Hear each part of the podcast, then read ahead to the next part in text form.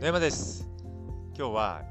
YouTube を見るときに気をつけたいことということでお話しさせていただきます。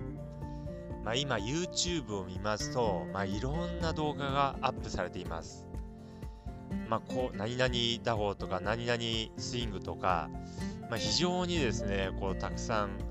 えー、動画がアップされていて、まあ、こういった時にはこうやって振った方がいいとか、まあ、本当にこうもうパターからドライバーまでいろんな動画がアップされていてしかもそれをですね無料で見れてしまうという、まあ、非常にこういい時代だなと思うんですけれども、まあ、そういった動画を見るときにですね、ぜひ注意していただきたいことがあります。まあ、えー、まあ、それは何かというと、自分に、今の自分にこう有益かどうかっていうのを、合っているかとっていうのを、まあ、しっかりと見極めていただくということです。で、まあ、すべてこう、アップされている動画は、おのおの、えー、みんなこう、プロがそれでうまくいった方法なので、まあ、全て合っています。まあ、間違った方法、まあ、間違った理論を、えー、アップしているということはないと思います。すべてこう非常にこう有益な、えー、動画がアップされています。ですけれども、今の自分にこう合っているかどうかっていうのをしっかりと見極める必要があります。で、他の音声でも、えー、撮らせていただいたんですけれども、こう、いろんなこう理論をちょっとずつこうかいつまんでしまうと、え、うまくいかないということです。まあ、一つこれがいいなと思う理論があったら、それをもう1から10まで全部やっていただいた方がいいです。ある理論は A、ある理論は、あ、えー、ある部分は A、また別の部分は B、で、また別の部分は C という感じでやってしまいますとなかなかうまくいきませんので、まあいいなと思うのがあったらもう1から10まで、えー、全部やっていただいた方が、えー、うまくいきます。まあ、それと、あとあの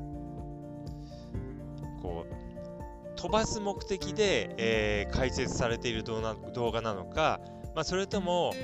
方向性を良くするために、えー、説明されている動画なのかっていうのをしっかりと見極めていただくといいです。で、YouTube の動画、こう私もこう他の方の動画をこう見させてもらうんですけれども、まあ、飛距離アップ、まあ、ドライバーをこういかに飛ばすかってこと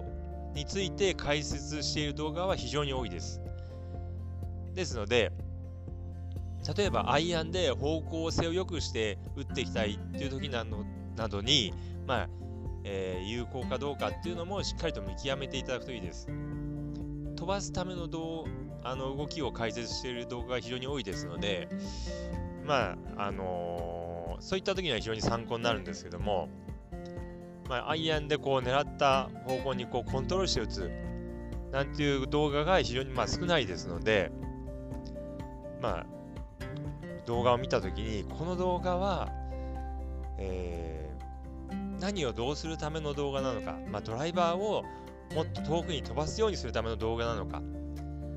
アイアンでこう方向性を良くしていくための動画なのか、